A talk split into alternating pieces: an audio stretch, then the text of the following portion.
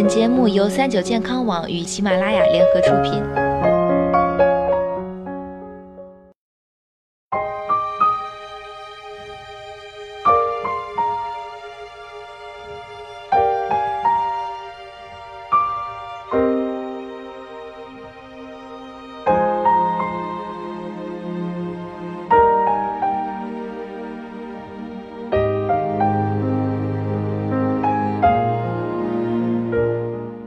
听众朋友们，大家好！最近我们全新推出了一档重磅养生栏目《奇妙的中医》。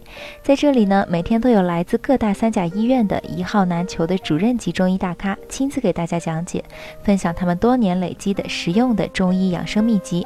欢迎小伙伴们都来听听吧。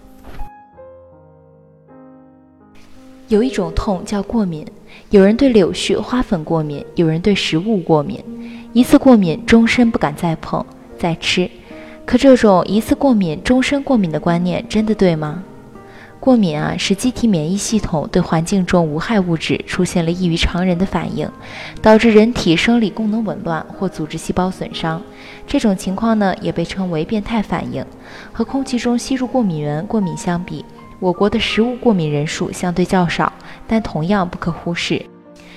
食物过敏是大多数人吃日常生活中的常见食物都不会过敏，但某些人吃下去可能就会出现皮疹、瘙痒、胃肠症状，严重者可引起喘息、胸闷、血压下降等全身严重过敏反应。目前，大部分食物都具有引起过敏的可能性，但百分之九十以上的过敏都跟八种食物有关：鸡蛋白、牛奶、贝类、鱼类、花生、黄豆、小麦、坚果。一般来说，儿童食物过敏最常见的是鸡蛋白和牛奶，成人食物过敏则集中在坚果和鱼类。而因为对食物过敏关注不够，人们对它也有不少的误解。一，一次食物过敏就等于终身过敏吗？其实啊，这是误解。举个例子。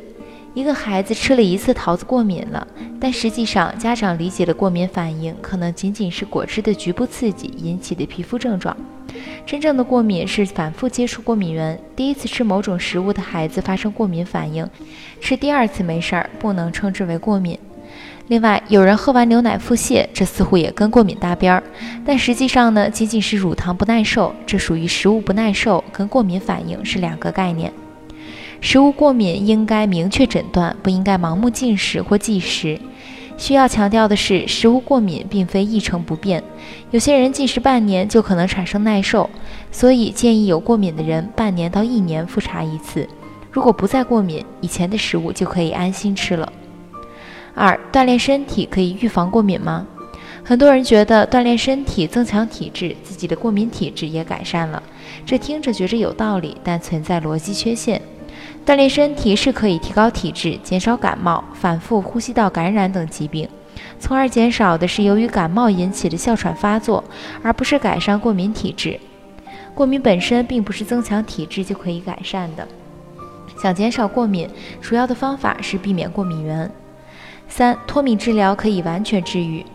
脱敏治疗又称为特异性免疫治疗，可以帮助患者对过敏源产生免疫耐受，减少过敏性疾病的发作或减轻过敏症状，是过敏性疾病唯一的对因治疗。